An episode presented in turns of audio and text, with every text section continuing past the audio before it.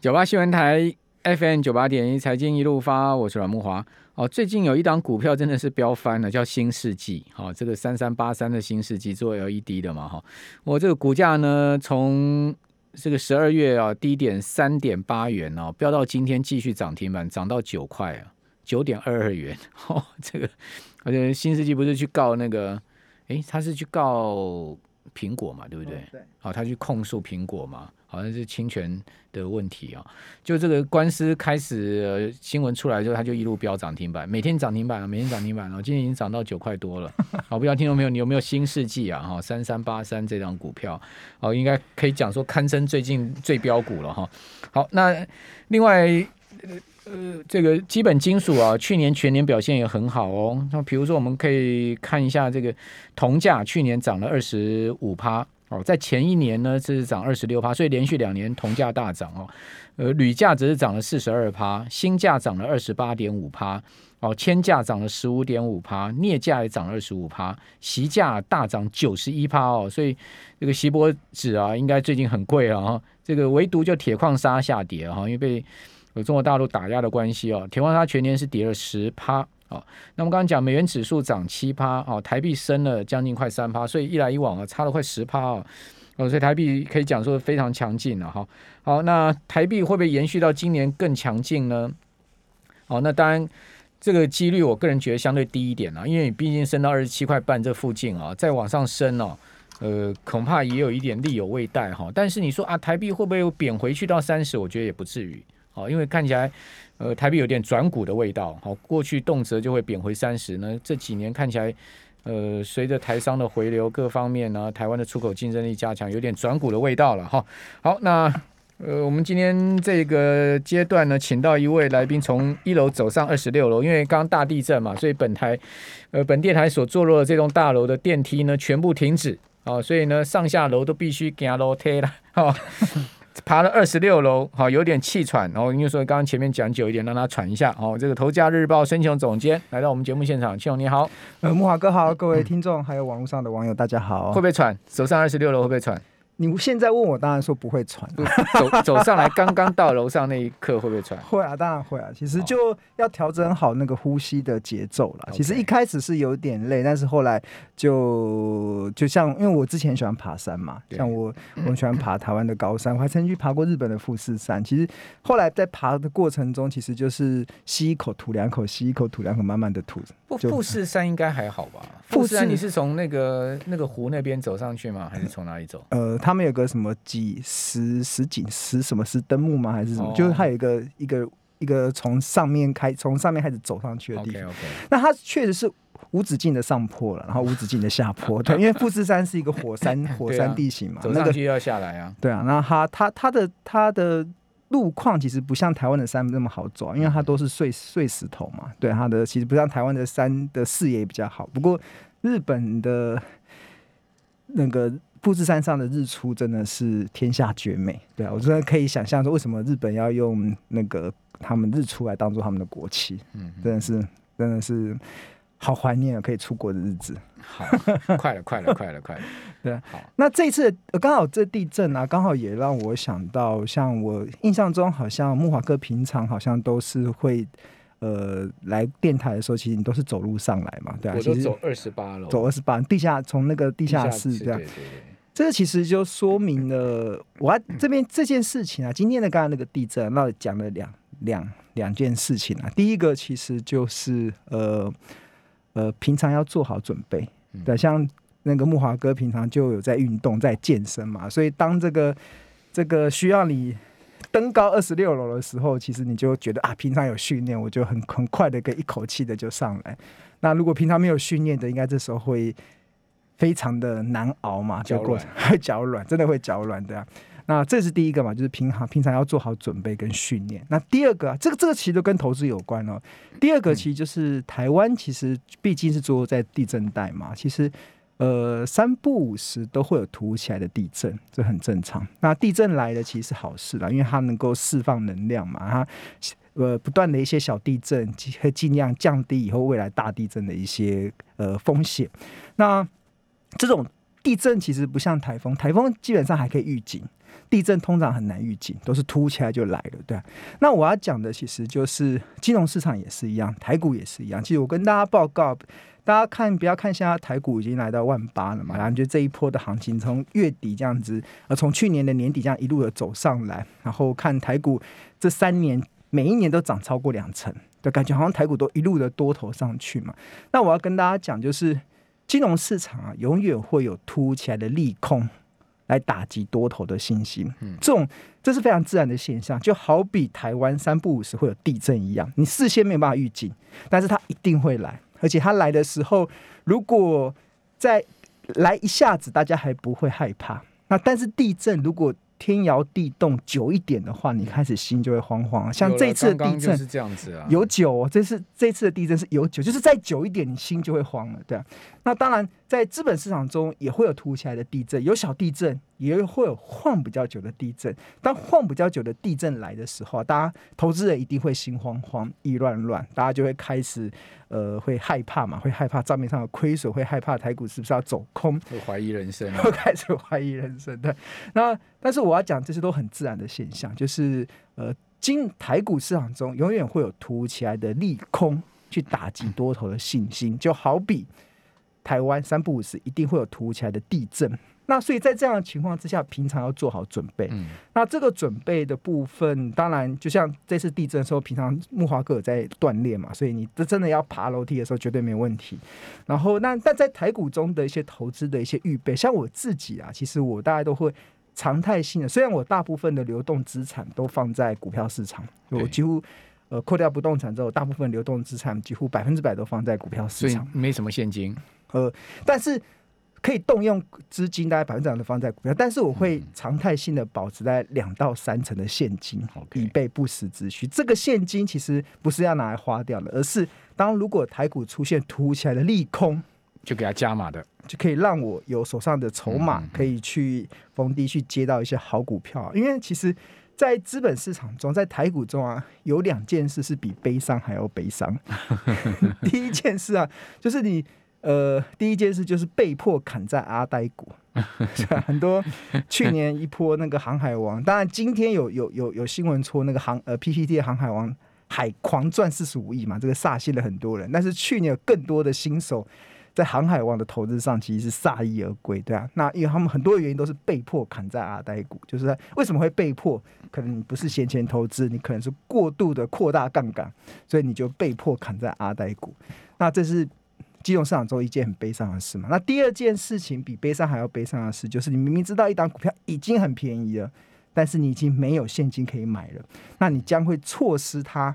就是呃，好股票跌到好好价格的那个契机，因为通常那个契机很快就会回来。比如说像台积电，台积电去年十月份的时候，那时候台股经历猎杀红色十月的时候，台股也跌到了年线了，不，台积电也跌到了年线。那个时候我就有跟木华哥讲，说台积电跌到年线，很漂亮的一个数，很漂亮的价格，因为它今年、明年的业绩展望是很好，所以很多时候其实呃，因为我们要先有一个心理的一个。呃，定见，这心理的定见是什么？也是个投资的定见，就是股票市场中永远会有突如其来的利空去打击多头的信心。所以，先不要看今天的台股好像还不错，今天是开红盘，盘中还上涨了百点。对。但是大家不要忘，今天的盘子中有透露出一些危机啦。待会我们会来讲。但是，呃。在过过程中，你一定要平常就要做好一些准备。那这个准备过程中，像我自己就是预留一些现金嘛。那当如果呃，我我不知道下礼拜会发生，我不知道这礼拜会发生什么事，我也不知道下礼拜会发生什么事。搞不好再过几天，台股有什么全球有基本上有一个很大的利空跑出来，对，我真的不知道。你不要吓人了，我们刚刚已经被地震吓了吓到了。我真的完全不知道，到现在都还有一点在摇晃的感觉，就是摇了很久。但是大家乐见哦，因为其实很多的好股票就是有地震来的时候，它才会跌到便宜的价格嘛。所以好股票会越跌越。所以你的意思就是说，我们现在要开始留一些现金出来，是不是？哦，对啊，像我我自己的操作的节奏很明显，像我我在十月去年的十月份，我几乎每天都在买股票，但是后来十一月份我已经不再买了。然后十二月份我已经开始几乎在，我不再买，不再不再买股票，但是我就一直在那卖方，一直卖方。到货了。不是到货，调节持股，调节出就是要拉高现金的比重啊，Okay. 就是目的是什么？那你现在现在你现在现金比重是多少呢？现在哦，如果我现在以今天的结算，应该大概三十七趴了，到三十七。如果以我存就是股票，那你也倒了不少出来啦。到了，哎，台股已经涨到历史新高了耶！对啊，那那大概会在控。那每个人的股票部位跟现金部位，依风险承受度不一样嘛。那有些人可能要五成的现金，五成的股票；有些人可能要七成的现金，三成的不一样。按照每个人的风险承受度。好那我自己是常态性的，一定最少会维持六七成的持股。你说今天有看出一些危机是什么？我今天就是辣鸡排行情嘛，辣鸡辣鸡那个，今天台股就涨，今天是吃鸡吃鸡的日子啊！哇，这个就是台台积电一枝独秀嘛，台积电呃同样是晶圆代工的产业，台积电一档上涨，但是你看联电跌了，看世界先进好像跌了四五趴嘛，联电也跌了两趴多，那反而台积电自己一个人在涨。那呃辣鸡排其实。鸡排虽然好吃啦，其实蛮好吃的，但是鸡排吃太辣，其实有些时候也会吃坏肚子，也会拉肚子的，所以要稍微留意一下。那当然，这都是短线的盘面上的一些变化，就是市场透过这个让台积电一档。拉鸡排就是这个辣鸡排的行情，让指数看起来好像是不错，但是盘面的很多的中小型的一些个股好像都出现了蛮明显的获利了结的卖压，嗯、啊，那这个都是在短线上可能会有一些压力或者风险去。所以呃，你还会再继续卖台股吗？继续调节下去吗？呃，我现在会不会卖哦？我就股票到了价合理，就是到了合理昂贵价，我就会卖了。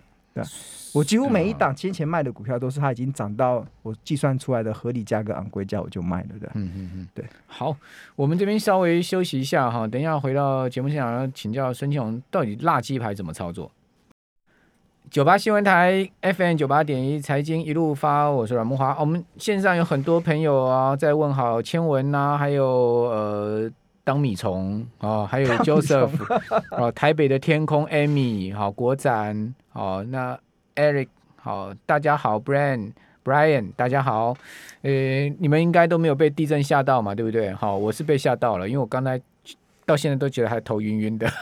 然后我们孙庆荣总监是爬楼梯上来的，因为我们电台的大楼的楼梯呢，呃，这个电梯呢是停止运作了。嗯。哦，所以也练一下强强身报国是，是还是怎样？我觉得蛮好的，意外的收获，意外收获，这 是收获。一般不爬不爬楼梯才不知道自己身体那么差，对不对？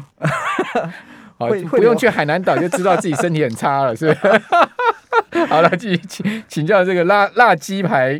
哦，到底这个盘你刚刚看出危机了嘛？哈，那这样这样短线啊，短线上的危机啦。Okay, 因为其实今天盘面就蛮明显，今天的虽然指数盘中有上涨百点，然后尾盘中场是只有上涨五十点，但是今天下跌的家数是比较多，而且多非常多，多一千多家嘛，上周加起来一千多家。呃，就是如果是跌幅在零到两趴之间的，大概有七百多家。嗯、然后上涨的加速其实不多，真的不多，大部分上涨超过一 percent 以上，超过一 percent。以上的只有嗯两百两百不到三百家，所以这个占比是非常的低嘛。所以其实而且很多先前其实比较涨比较多的一些标的都感觉到有蛮明显的获利了结的卖压，所以我觉得接下来这个行情可能就是大家就是。要做好这个防地震的准备，不知道会莫名其妙会有什么事情会跑来。有人问你三四一三金鼎今天杀的好重哦，还好，它它它也涨很多了。它它十月份从一八从一九零开始涨嘛，涨到这一波的高点二六零，也涨了三三成多嘛。它的价格其实呃，如果呃所有的公司它都可以计算出合理的企业价值啦，那其实呃。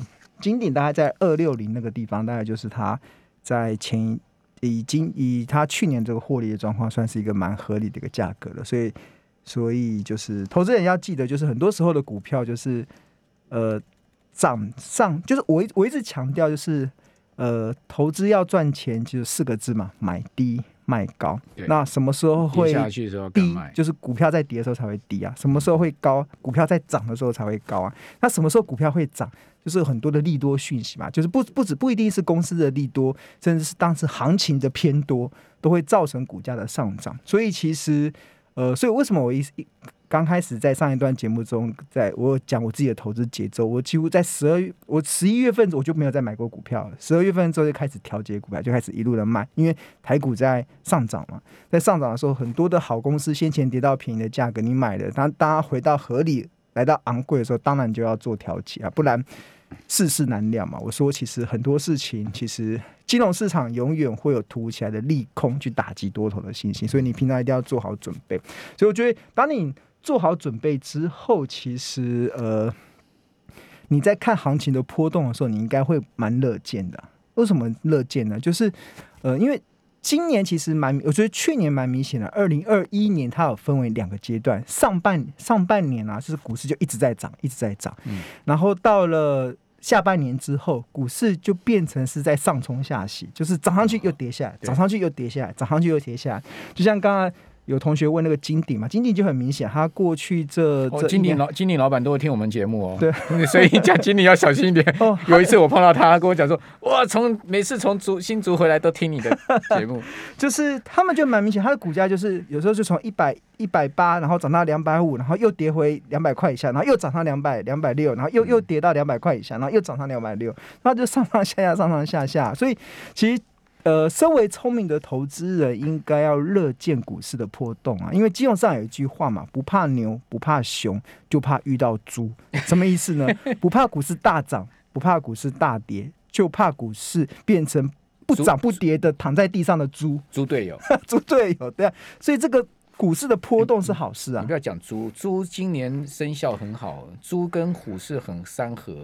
真的吗？今年是、啊、今年今年几个生肖好的就猪啊兔啊都很好啊，兔跟 猪都很好，还有鸡也很好。真的吗？对，蛇不好啊、哦。那哦，我是属蛇的，那我今年是你要小心，蛇今年是跟那个犯太岁。真的吗？真的啦。哦，真的啦，真的啦，但是还没有到，因为是虎年嘛，还没到，还有一个月，你可以趁机避难去找一下阿南。不用不用，我有上帝当我的靠山。好了好了，开玩笑。阿南阿南阿门一下。